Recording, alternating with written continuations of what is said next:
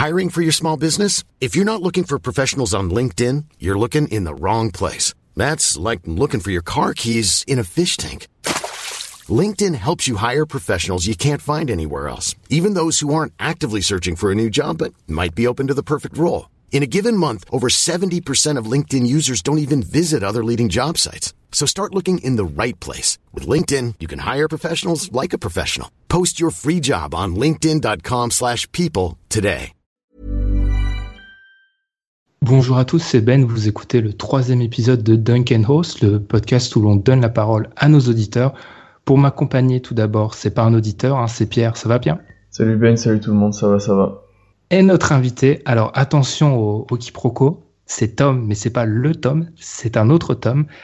Fan d'Enix, bah Tom, je te propose de te présenter, ensuite de nous présenter également le sujet sur lequel on va discuter pendant cette grosse trentaine de minutes. Salut les gars, merci pour l'invitation. Et bah, le sujet du jour, ce sont les Knicks et le fait que je les vois en playoff. Alors ça, ça faut en discuter parce que clairement, je pense que de base, à brûle pour point, moi et Pierre, on n'est pas d'accord. Donc n'hésite pas à commencer. Je sais que tu as de nombreux arguments, donc n'hésite pas à commencer avec le premier. Bah, le premier argument, c'est que je ne vois pas une match-up négative à l'Est euh, pour Porzingis, excepté, il y a deux exceptions, je suis d'accord, LeBron James et Giannis.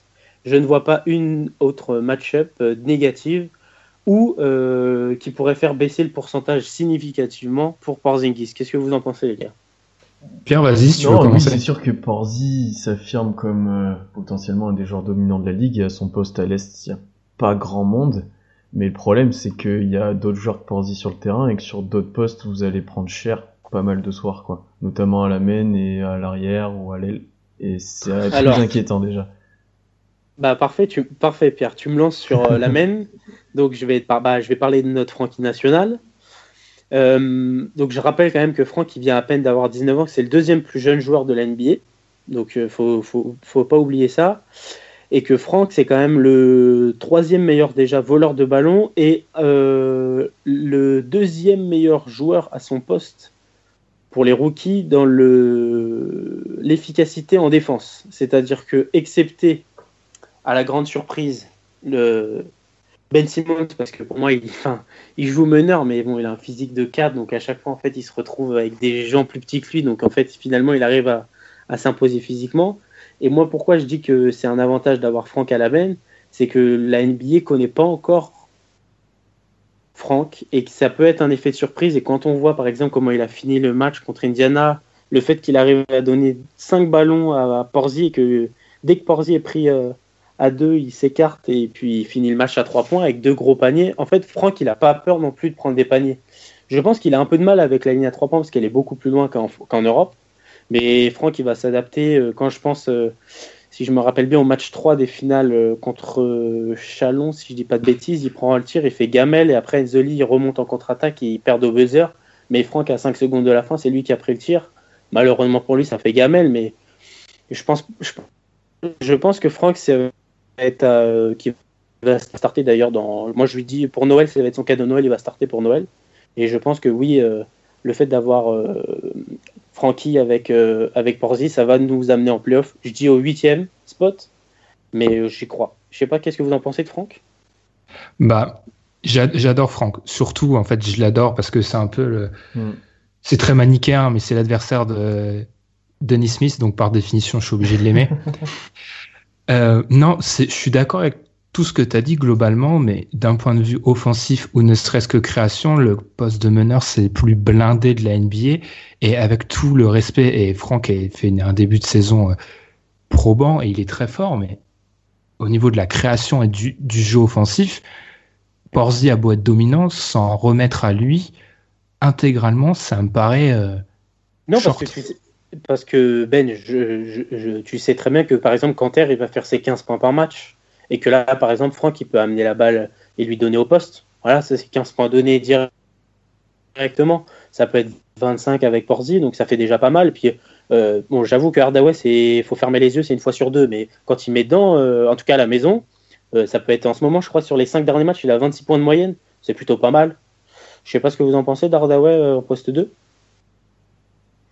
C'est Tim Hardaway quoi. Il peut prendre feu, il peut vous mettre des gros tirs qui vont vous faire gagner des matchs et bien vous aider, mais il reste très irrégulier. Et c'est vrai que s'il arrive à, avoir un pourcentage correct toute l'année, il va bien vous aider à peut-être prétendre aux playoffs. Mais j'ai un peu peur qu'il soit irrégulier, comme l'année dernière, on en a parlé à Atlanta. Comme toute sa carrière. Comme toute sa carrière presque, ouais.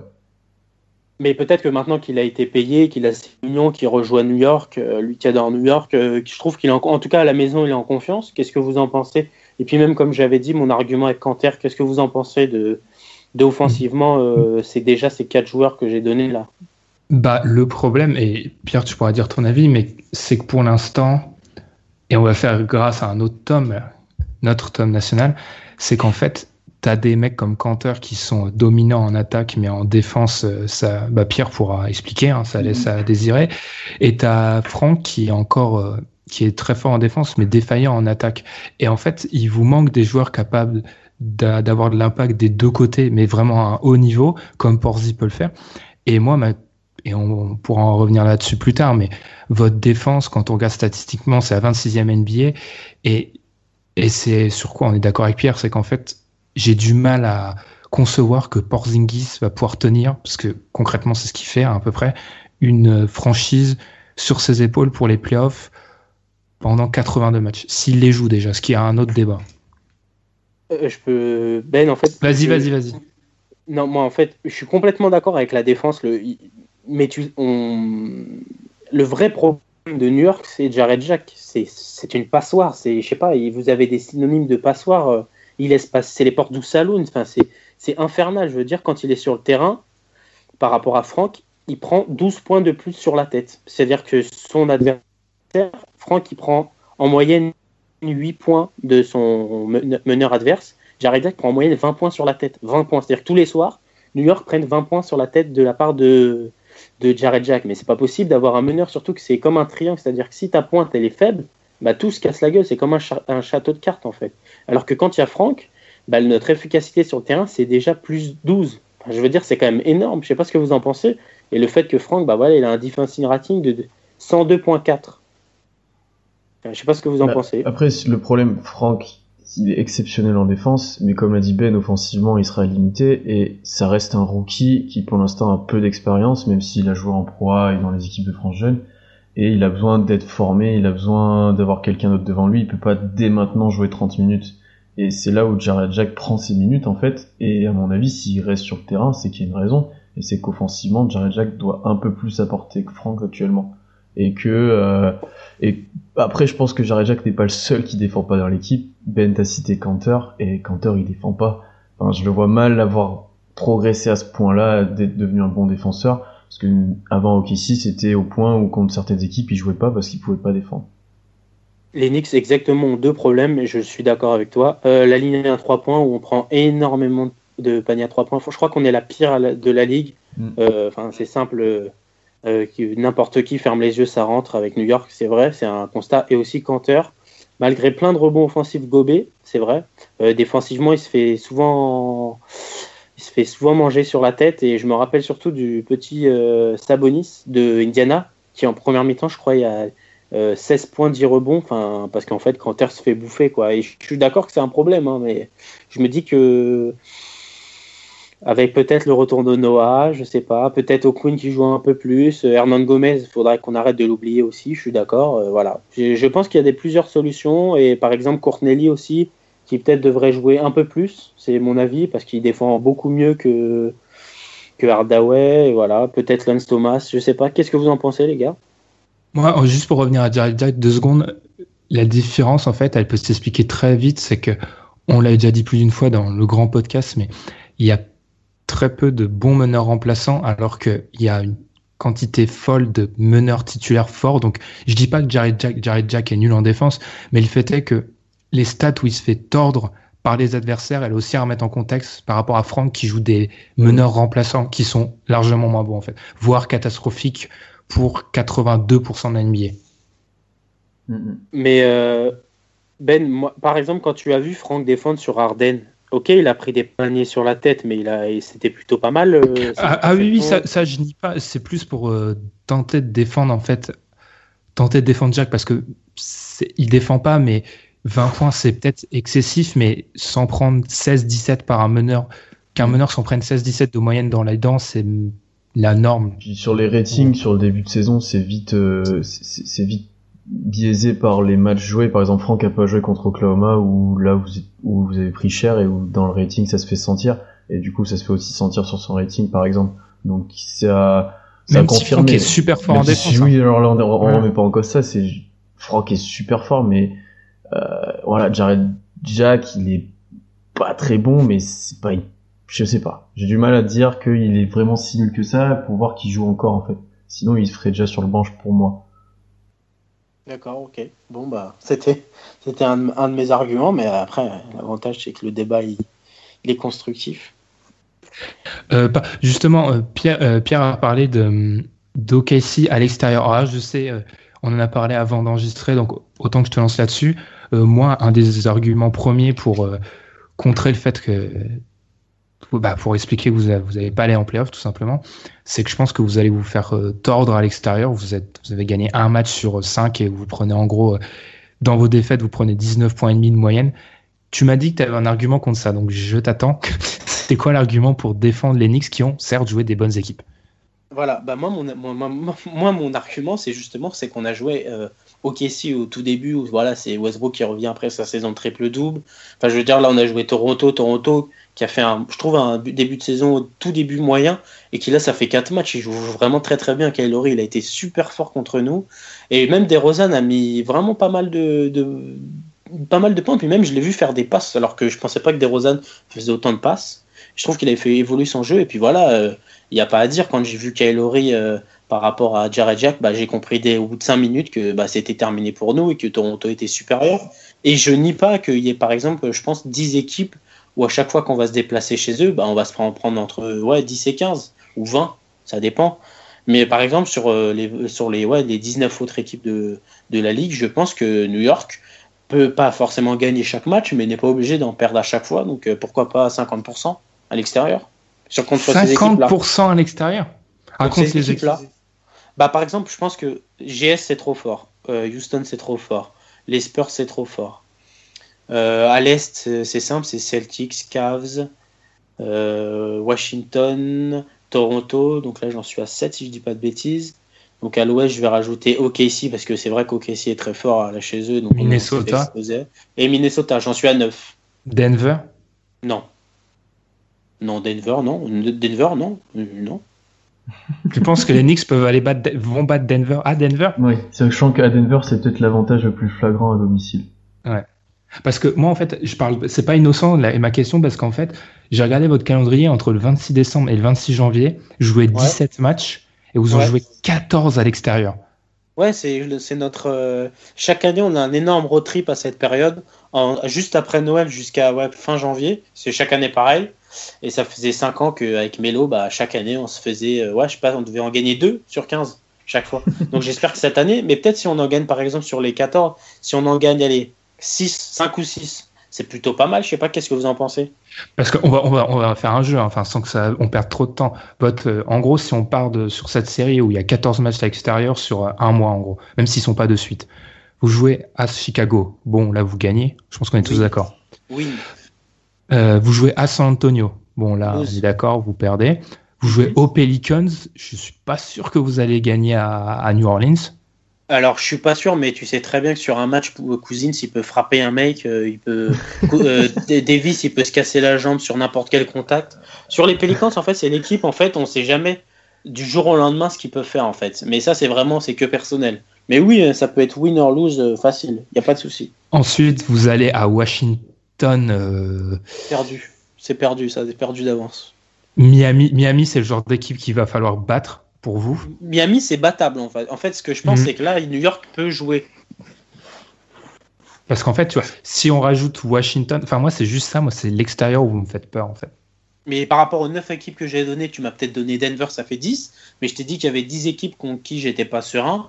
Mais le reste de la ligue, euh, enfin, je veux dire, quand on va se déplacer, je sais pas moi, à Brooklyn, à Atlanta, aux Suns, aux Lakers, euh, aux Kings. Enfin, aux Kings, on leur a mis une fessée, mais comme jamais. Enfin, je veux dire, j'ai pas peur d'aller euh, chez les Kings, quoi. Je sais mm. pas ce que tu en penses. Mm, bien sûr. Parce que. il y a quand même beaucoup d'écart entre les bonnes équipes et les vraiment très mauvaises. Donc, euh, je sais pas. Peut-être que New York est entre les deux. Il y a des équipes qui vont vous poser problème parce que, comme tu l'as dit avant, vous êtes mauvais sur le 3 points. Et mhm. bon, une équipe comme les Nets, ils ont, il leur manque des joueurs, mais même Indiana, ça tire beaucoup à 3 points. Et si vous défendez pas, ils vont vous allumer tout le match. Et s'ils sont dans un bon soir, vous pouvez prendre gros mais vous pouvez comme gagner si vous faites le job correctement. Et sur certains matchs, vous allez forcément laisser passer, et défensivement, vous allez baisser d'intensité aussi.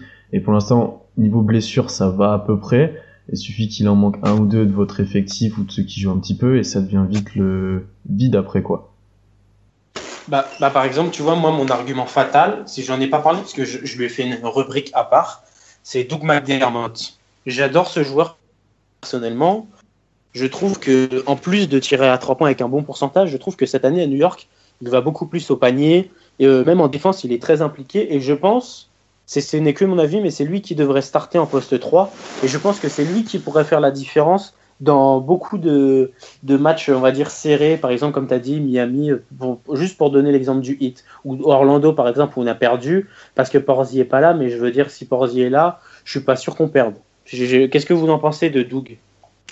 Euh, moi, c'est là, j'avais déjà, et Pierre pourra confirmer, j'avais déjà exprimé des réticences sur votre poste 3. Si vous, infligez Doug McDermott, vous allez vous prendre mais des hmm. fessées monumentales par les, je, par les trois de la ligue. Sur cette saison, je le sens quand même. C'est vrai, un peu plus athlétique, un peu plus affûté, mais le problème de McDermott, c'est pour ça qu'il jouait pas chez nous l'année dernière, c'est qu'il est incapable de défendre parce qu'il est, il a un, on va dire que niveau vitesse, il est comme un poste 4 et, niveau taille, il est comme un poste 3 quoi. Et donc en fait, tu sais pas où le faire jouer entre les deux et euh, à part s'il a vraiment progressé athlétiquement, défensivement, c'est pas bon quoi.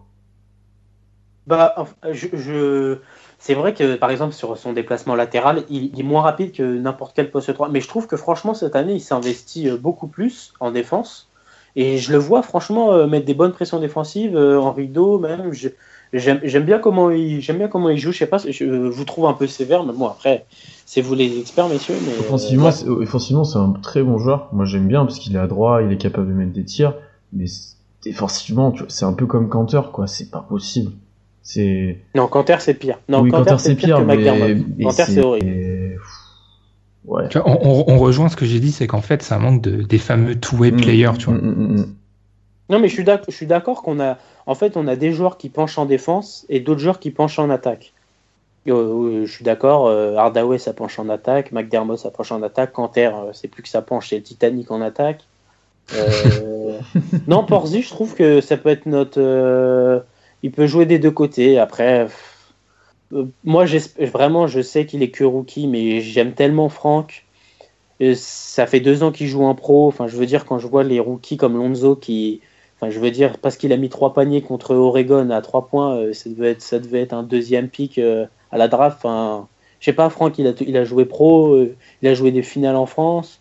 Et alors, c'est que la France, je suis d'accord, mais je sais pas. Moi, j'ai beaucoup d'espoir, les gars. Vous, vous en avez pas. Bon, bah.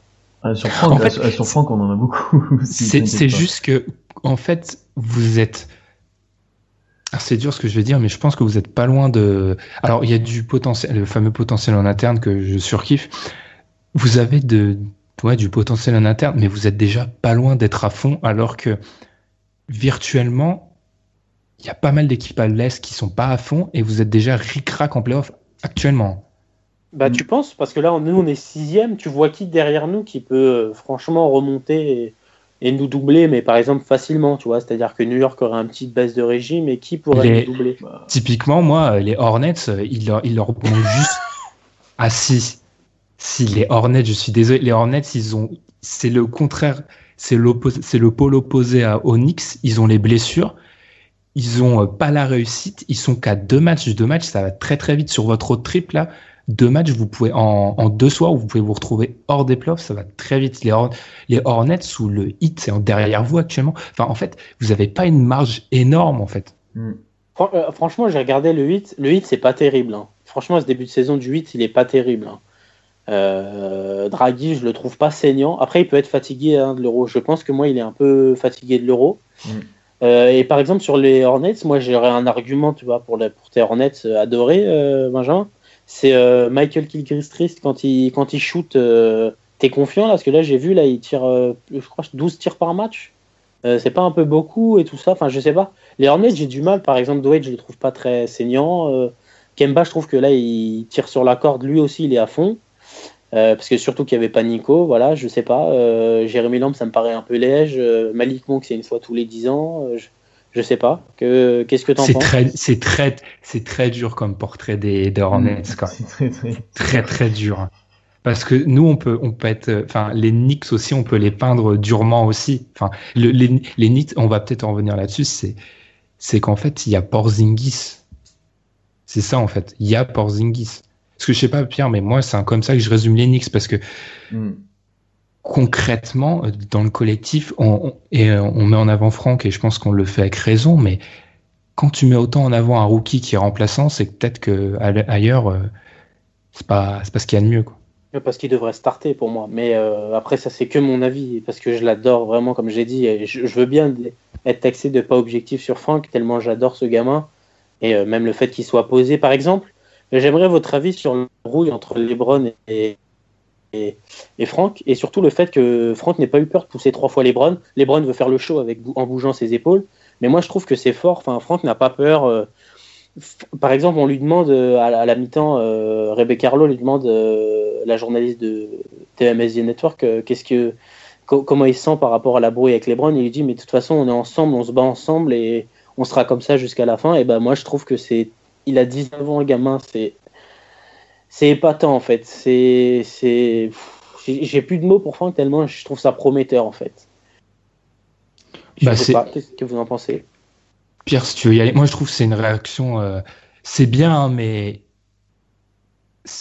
enfin, c'est, je sais pas comment le dire sans être méchant. Parle pas de Canteur qui vient de parler euh, en disant à Lebron, euh, ouais, mais moi j'ai pas perdu 5 finales, donc il faut, faut, pas que tu chauffes le rookie, quoi. Non, je veux savoir votre réaction par rapport à. Parce que en fait, Franck, c'est beau, mais c'est de l'ordre de la petite image, en fait. Concrètement, c'est de l'ordre de la petite image de, de ce qui fait les news peut-être pendant 12 heures, mais c'est pas ça qui va changer une carrière NBA ou au niveau de la de l'intention, c'est très bien de montrer que tu veux pas te faire marcher dessus par le meilleur joueur de la ligue, mais concrètement, moi, c'est pas le genre de choses sur, personnellement sur lequel je m'attarde. Parce que... Hmm. Bah, et le fait que. Vas-y, vas-y. Ça, montre qu'il est, ça montre qu'il est mature et que, voilà, on connaissait à peu près son caractère. Tu vois assez vite quand tu l'entends parler, comment il joue, ça se voit. Ça se voit assez vite qu'il est mature, qu'il est prêt à jouer, qu'il est, c'est un joueur aussi d'équipe. Mais en soi, ça n'a rien de, moi, ça m'a pas choqué qu'il fasse ça. C'est plus LeBron en plus qui cherche. Enfin voilà. C'est souvent quand les Cavs jouent mal, LeBron cherche un peu plus, souvent d'ailleurs. Mais euh, non, ça n'a rien de surprenant en soi. Et le fait que Chris Paul dise que j'adore Franck, c'est mon petit, euh, que, que Chris Paul vraiment, enfin je l'ai vu là où, quand ils sont entraînés à New York avant, avant les, le training camp, quand je voyais beaucoup de, beaucoup de Chris Paul, beaucoup de, de, et beaucoup aussi de Donovan Mitchell. D'ailleurs, je voulais juste le placer parce que j'adore ce rookie. Euh, je voulais juste savoir, euh, vous pensez pas que, comme moi, je, pense que Chris Paul est la référence depuis 10 ans au poste de meneur, et est-ce que ça donnerait pas confiance aux supporters d'Inis comme moi, qui, voilà, on va pas se mentir, on a envie de rêver, on a un Frenchie à, note, à la main, euh, enfin, je veux dire, on a tout pour rêver, on a Porzingis qui est magnifique depuis le début de la saison. Après, ouais, peut-être qu'on n'aura que le huitième spot, mais bon, New York, on attend ça depuis longtemps maintenant. Euh, juste pour Chris Paul, il a le même agent que Frank en fait. C'est tout simplement pour ça. Donc tu crois pas un mot à ce que dit Chris? Si, mais il a le même agent en fait. Donc euh, déjà avant la draft, il l'avait rencontré. Donc c'est pas une première. Alors je pense qu'il doit penser du bien de Frank, mais c'est pas une première qu'un joueur euh, qui a le même agent qu'un autre sort des louanges en fait. C'est un peu le business pour un mec qui avait 18 ans à l'époque, était français, qui avait jamais mis les pieds aux États-Unis, à part, je crois. Il l'avait, il l'avait rencontré, il l'avait rencontré avant la draft. Ça a été expliqué mm. dans un article. Euh, il l'avait rencontré avant la draft. Et là, les liens se sont faits parce que l'agent, etc. Ok, bon, bah, je pense que c'est Chris Paul. Euh, ah non, mais après, il l'apprécie. Il y a des grandes chances qu'il l'apprécie parce que c'est. Je vais pas dire qu'il ressemble à Chris Paul, mais c'est un meneur, euh, tu vois, moins athlétique, pas comme Dennis Smith, quoi. Donc il y a des chances aussi ah bah. qu'il l'apprécie par son style de jeu. Mais oui, il y a de ça aussi. Quoi. D'ailleurs, je veux le placer, Dennis Smith et Derrick Rose en moins bon. Hein. Derrick Rose, je rappelle, en 2011, trois ans après sa draft, euh, il est MVP de la NBA. Donc euh, oui, voilà, c'était juste ça, j'avais envie de le placer pour euh, les fans de Dallas. Et, par rapport aux Knicks, globalement, est-ce que t'as pas peur, enfin on l'a déjà dit, mais t'as pas peur que l'équipe soit trop dépendante de Porzi en fait? Mais moi, ça, je, ça, je, l'entends, je suis complètement d'accord. Mais moi, quand je vois les Bucks, et j'adore les Bucks parce qu'il y a Gani, c'est franchement, c'est super fun à voir. Enfin, un mec de 2-11 qui fait 3 pas et qui va au panier adverse, il n'y a pas de souci. Mais les Bucks, ils sont ultra dépendants de Giannis. Enfin, je veux dire, les Cavs, euh, s'ils n'ont pas les Browns, mais ils jouent la dernière place avec les Nets. Enfin, je suis sérieux. Hein. Je, je, je, je, par exemple, je sais pas, je vous donne une autre équipe à l'Est. vous enlevez euh, John Wall, par exemple, à Washington. Est-ce que vous êtes sûr que ça gagne autant de wins En fait, je, comprends ce que vous voulez dire, mais je pense qu'à l'Est, tout le monde a un énorme joueur dans chaque équipe. Ouais, mais en fait, euh, et Pierre, désolé, là, je suis en train d'accaparer la parole, mais le problème des Knicks, c'est qu'en fait, la, descente de niveau entre 1 et 2, elle est énorme. Si tu fais, si tu mets les joueurs des Bucks, des Knicks et des Wizards euh, dans un pot et tu retires Porzi, Giannis et John Wall, tu prends qui ensuite? Tu prends probablement Bradley Bill. Oui. Avant de prendre un joueur Knicks, tu prends Bill, Porter, Bledsoe, Chris non, non, Bledsoe, non, non, non, non, Bledsoe, je suis pas d'accord. Euh, Middleton non plus, je suis pas d'accord. Avant, tu, prends, tu prends un joueur d'Enix avant les deux là Alors, alors là, je, je mets des guillemets. Euh, les jours, comme disait euh, Pierre, les jours où Hardaway met, je prends Hardaway juste après Bill, mais largement. Le jour où, ah comme, comme j'ai dit par exemple, c'est un jour sur 8. Non, mais je suis d'accord, mais Hardaway, il a mis 32 à Cleveland, il a mis, euh, comme j'ai dit, il a 26 points de moyenne sur les, je crois, 5 ou 6 derniers matchs. Enfin, on est d'accord, c'est que le début de saison, il n'est pas très régulier, mais s'il nous continue comme ça, on va dire à 23 euh, ou 22, allez, 22, on va dire 22 sur, euh, sur les, par exemple sur le fameux road trip là où quand on va avoir 14 déplacements, euh, je vois pas pourquoi Hardaway serait pas juste après Bradley Bill par exemple. Après, je suis d'accord, il faut qu'il soit conscient, constant, mais je sais pas. Qu'est-ce que vous en pensez? Ah, En fait, j'ai du mal à réagir parce que pour moi, c'est, enfin, j'ai du mal à, pour moi Middleton, c'est un mec qui est. Enfin, c'est le deuxième. Enfin, maintenant, il y a Bledsoe, donc le troisième meilleur joueur d'une équipe. Il est. Enfin, il fait largement. C'est pas comparable à Hardaway, en fait. Je sais pas, Pierre, ce que t'en penses, mais. C'est ben, c'est ce qu'on a abordé avant. C'est. Euh, t'as un joueur qui est qui peut prendre feu en attaque, oui, et qui est un shooter, et t'as un joueur qui est plus peut-être régulier, peut-être un peu moins prendre feu, mais qui défend aussi à côté de ça, quoi. Ah oui, parce qu'en défense, la différence entre les deux. Euh, le gap en défense est beaucoup plus grand que le gap en attaque sur les deux, quoi. Mm. Si tu le mets euh, largement. Et non, c'est. Non, je prends Middleton avant quand même. Mais donc, ce qui. Enfin, pour sortir de, ce scénario fictif, t'es pas du tout inquiet par la dépendance à Porzingis, qui a quand même le deuxième, le second usage en NBA actuellement. Mm. Bah, en fait, non. Pourquoi je le vois pas ça comme négatif? Parce que en plus, vous l'avez dit, il y a trop d'écart entre lui et le deuxième. Donc évidemment qu'on va abuser, reabuser, encore en manger et encore en vouloir de Porzingis. Et euh, je, nous vois, en fait, je, pense que Porzingis, ça peut être celui qui nous ouvre la voie et dans lequel d'autres personnes peuvent être en confiance et s'immiscer et faire les efforts et voilà, briller à leur tour. Alors ce sera peut-être pas toujours le même, même si j'espère que Hardaway soit un peu plus euh, constant. Mais par exemple, si c'est un match euh, très fort euh, de Hardaway, le match d'après, ou par exemple McDermott, mais genre met 20 points, comme par exemple contre, je crois c'est Indiana ou Charlotte, un des deux. après, tu as qui peut faire un énorme match, par exemple, à 19 et 17 rebonds ou 18 rebonds. Pourquoi ça pourrait pas être comme ça? Je sais pas, qu'est-ce que vous en pensez? Pierre, si tu veux. Bah, en fait, mon problème avec Knicks, c'est que c'est pour que ça se passe bien, il faut que tout aille mieux dans le meilleur des mondes, mais si on prend un scénario où tout va pas bien, ou même si tout va mal, euh, ça peut descendre très bas. Quoi. Hmm. Et dans, dans, tous les cas, ça reste que Porzi, sur ce début de saison, il est, c'est un All-Star en puissance, voire presque candidat MVP si vous gagnez plus de matchs, vu le niveau où il joue. Il est sur des bases quasiment historiques au tir, à 3 points. quand tu vois qu'il a plus de 40% à 3 points, qu'il en prend plus de 5 par match pour un, joueur de cette taille-là, enfin, c'est incroyable et j'ai du mal à le voir déjà pas descendre un petit peu ses pourcentages vu ce qu'il doit produire sur le terrain en attaque. Et euh, suffit qu'il baisse un peu de rythme et ça va vite devenir compliqué pour vous si d'autres joueurs se montrent pas. Et j'ai du mal à voir qui va vraiment jouer mieux que ce qu'il joue maintenant quoi. Je, je sais plus, j'avais la stat, je voudrais que je la retrouve. Je crois que sur ce, depuis son début de carrière, je crois que là, je, ne sais plus au combien de match on est de Porzingis en carrière, je crois qu'il a plus de 3 et de contre que Anthony Davis, Kevin Durant. Et euh, j'avais trouvé ça, j'avais trouvé que c'était une stat parlante en fait. J'avais trouvé que malgré ait Melo et D. Rose l'année dernière, par exemple, qui prenaient vraiment les, les, deux premiers, les, les, mangeurs de ballon, je trouvais Porzingis qui progressait même physiquement. Je trouve que là, il a pris une carrure mm-hmm. à l'euro. Il a été énorme avec euh, son pays. Et voilà, je, je pense que je d'accord, on tire peut-être un peu sur la corde. Je, je, le reconnais volontiers. Mais je pense que c'est pas là, par là que peut passer notre, notre succès, en fait. Comme j'ai dit, je vise la huitième place des playoffs. C'est ce que j'espère. Voilà. J'ai pas dit qu'on serait premier ou quoi. Mais euh, et puis on sait tous que entre 7 et, et 10 à l'Est, ça va jouer peut-être à une victoire près. Donc euh, tout ce qui est pris en début de saison, pour moi, est bon à prendre en fait. Après, moi j'ai une question pour toi. Euh, j'ai une question oui, pour vas-y, Vas-y, vas-y, Pierre. Est-ce que vous avez vraiment un intérêt à jouer les playoffs? Parce que vu comment est formé votre effectif, vu les salaires qu'il y a déjà, ça va être compliqué pour vous de recruter des gros joueurs, des gros free agents.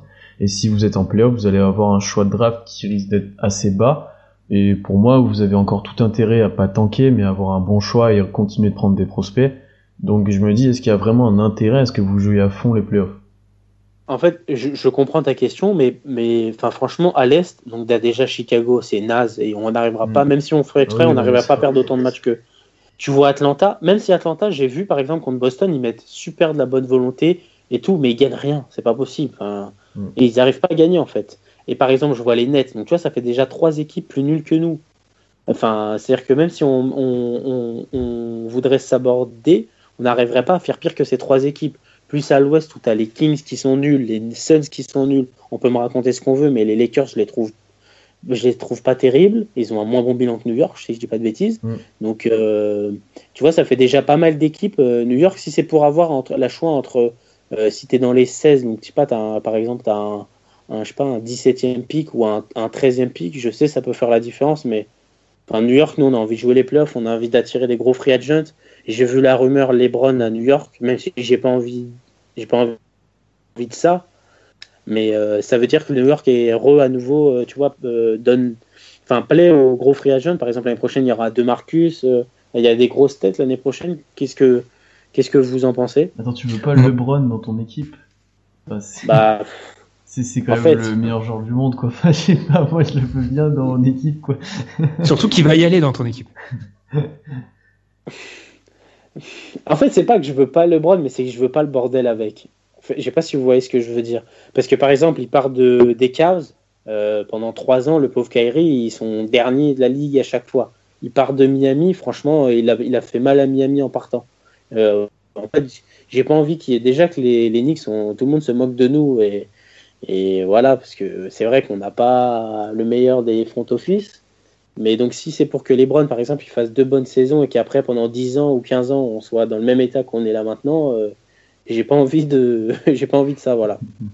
Euh, juste, et j'aurais une autre question à te poser après, mais euh, moi, c'est les Brown James, je prends tout ce bordel qui va avec, j'accueille même toute la famille Kardashian si c'est pour avoir les Brown James. Ah non, non, non, pitié, pas elle.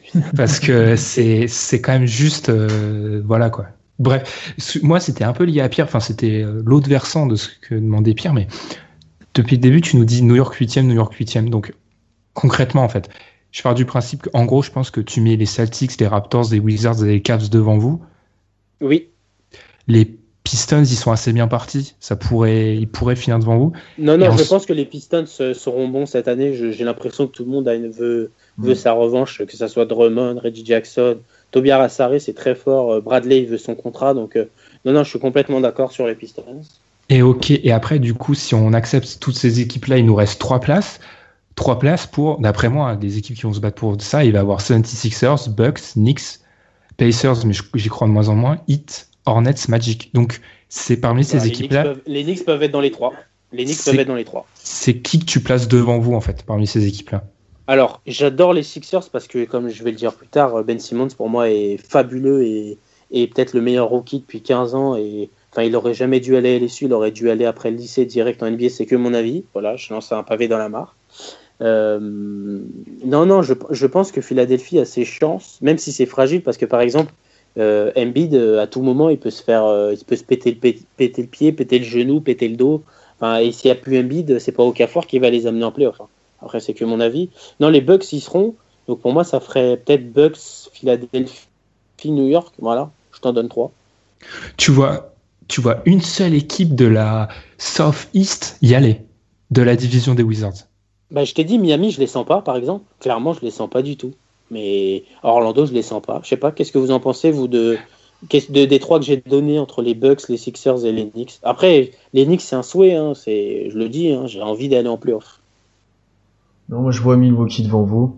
Là, je... Moi, je l'ai dit, ça, j'ai dit Bucks. Et Philadelphie, s'il n'y a pas de problème aussi. Et après, par rapport à Miami, en fait, pour l'instant, Miami, je les trouve moyens, mais ils sont déjà quasiment au même bilan que vous, et je me dis qu'ils peuvent que jouer mieux et qu'ils ont beaucoup plus de joueurs prêts à jouer et complets que vous, en fait. Ils ont pas Porzingis, ils ont pas une star, mais ils ont un collectif, ils ont une équipe et ils ont un coach meilleur que vous, quoi.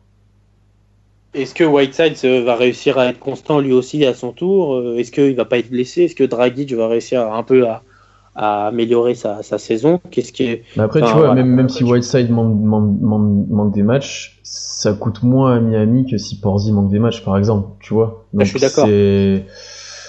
Ouais.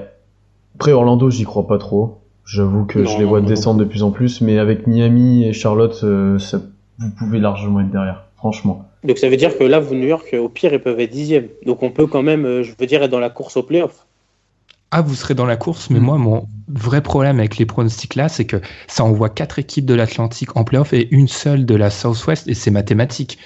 C'est Enfin, c'est difficile à, à, mettre en place. Ça. Il faudrait vraiment, ça arrive des fois à l'Ouest, mais il faudrait vraiment que, en fait, dans les matchs interdivision, vous battez constamment toutes les équipes de la de la division là, ainsi que, enfin, en gros, Boston, Toronto, euh, Philadelphie, New York et, les Nets battent en gros constamment les autres divisions.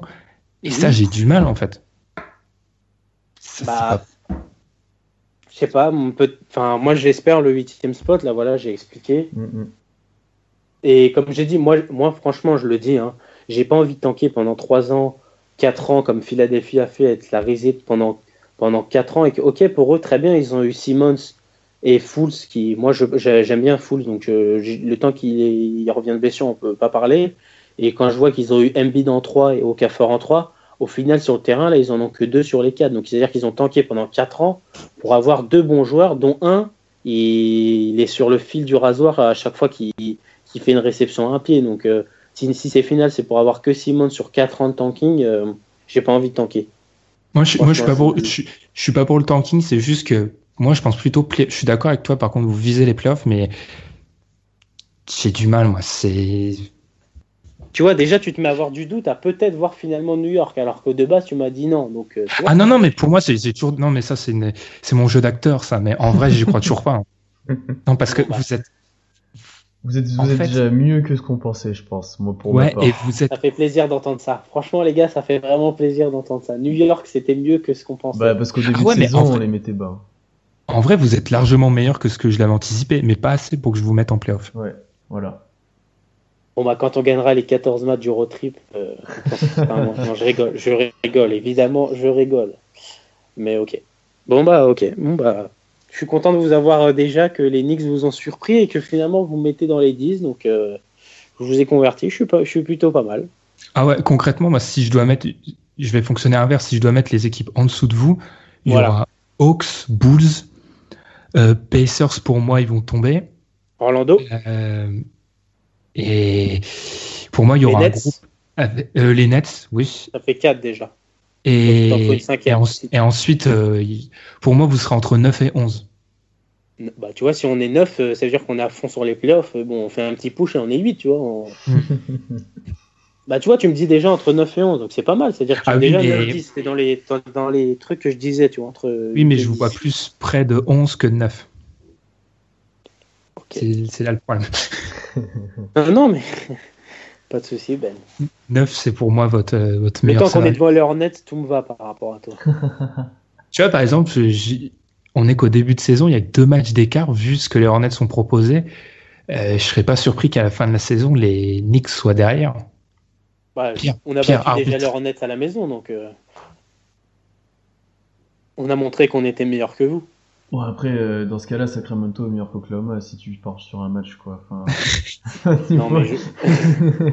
non, je, chante pour les Hornets, mais euh, non, non, mais bah, ça peut faire une belle. Tu vois, ça peut être le fil rouge sur Twitter entre chaque match, entre les Hornets et les Knicks. Ça peut être le, le fil conducteur de l'année. Ça peut être, on peut se marrer. Dwight Howard, euh, Porzingis, euh, Kemba, Frank, euh, Nico, Hardaway. Pourquoi pas? Ça peut être le, la rivalité de l'année. Parce que ça doit être juste dernière question au niveau des avant qu'on conclue au niveau des pivots juste comme ça en quelques mots mais tu nous avais dit en off que toi tu militais plus pour que peut-être Joachim Noah retrouve une place dans la rotation.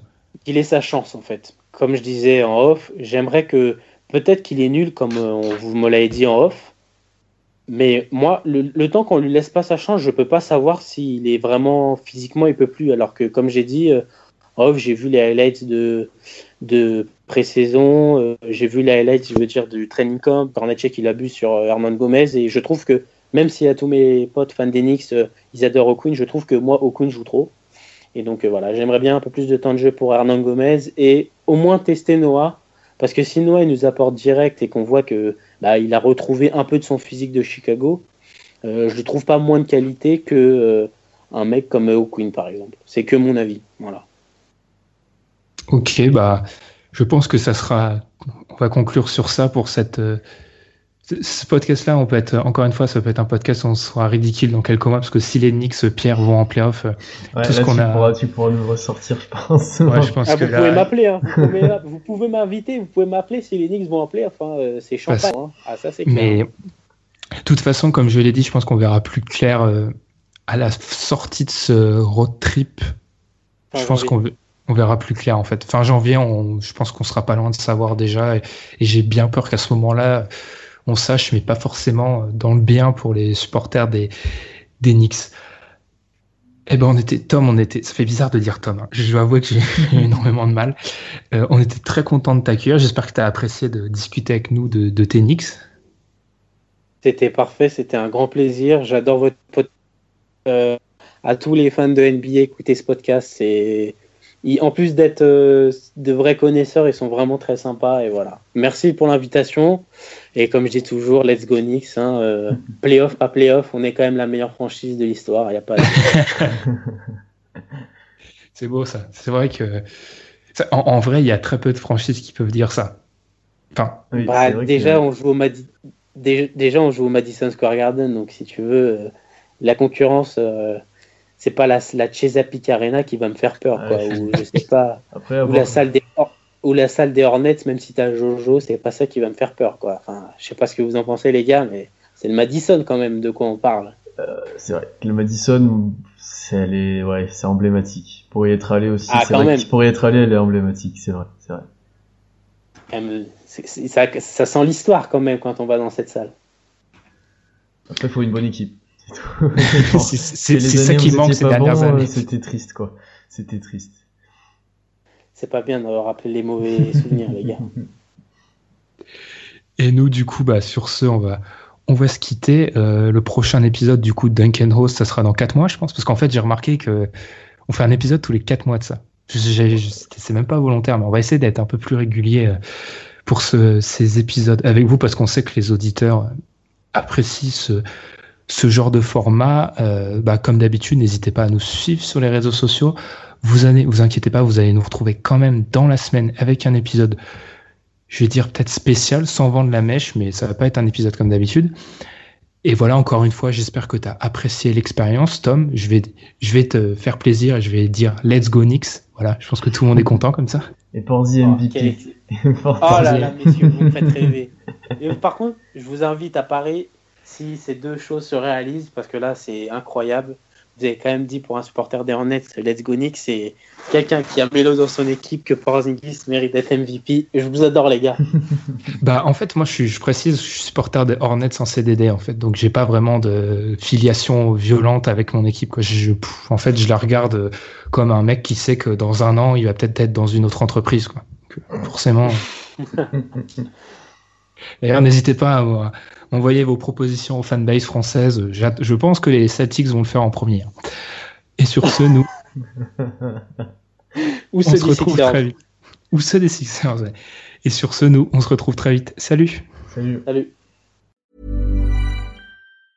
Planning for your next trip?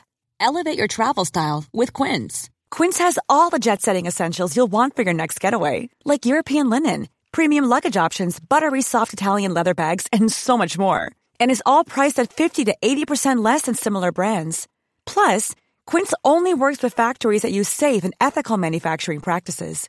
Pack your bags with high-quality essentials you'll be wearing for vacations to come with Quince. Go to quince.com slash pack for free shipping and 365-day returns.